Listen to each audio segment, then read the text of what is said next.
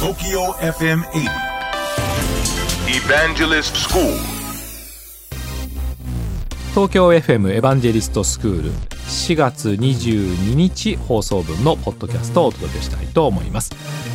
パスワードの話ですね、えーセキュリティを高めるという意味では、えーパスワードをねなるべく複雑なものにするとか推測が難しいものにするという、まあ、こういう取り組みがインターネット業界ではしきりに行われていまして、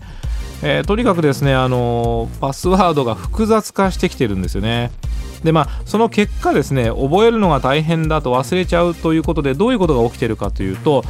うん、まあ一緒にしちゃえばいいんじゃないかなとかね、まあ、そんな風に起きてるわけなんですね。でそうすると一つの ID パスワードが漏れてしまったら、えー芋づる式にですねそのパスワードを使って他のアカウントもどんどんどんどんまあ乗っ取られてしまう盗まれてしまう。こういう可能性がありますからパスワードはアカウントごとに変えた方が本来はいいんです。じゃあどうするかと。ポッドキャストを聞いてる方だけにとっておきの方法を教えましょうか。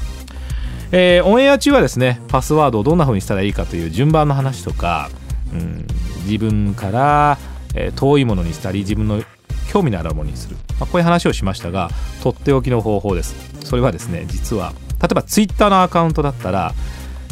TW じゃないですか。TW 例えば私だったら0818、まあ、8月18日ですからね。これで0818は共通だけどツイッターなので TW なんですね。じゃあ Facebook はと。FB0818 です。じゃあ LINE はと。LN0818 です。つまり最初の文字をサービスの名前にしておいて残りを全部同じにするんですね。そうするとアカウントごとにパスワードは全部変わるけれど推測は自分で簡単できる。でもこの法則知ってるのは自分だけですからね。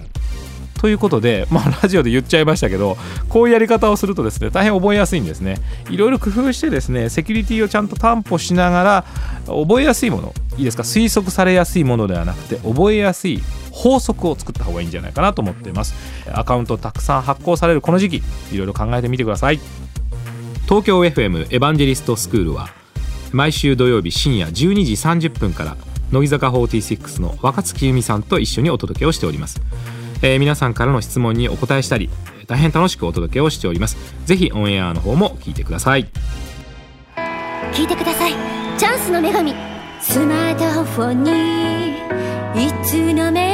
スペシャルなニュース届いたの私はすぐに電話をかけて次のチャンス掴んだ仕事で使えるニュースが届くそうチャンスの女神日経電子版ビジネスチャンスを手に入れよう。日本経済新聞電子版。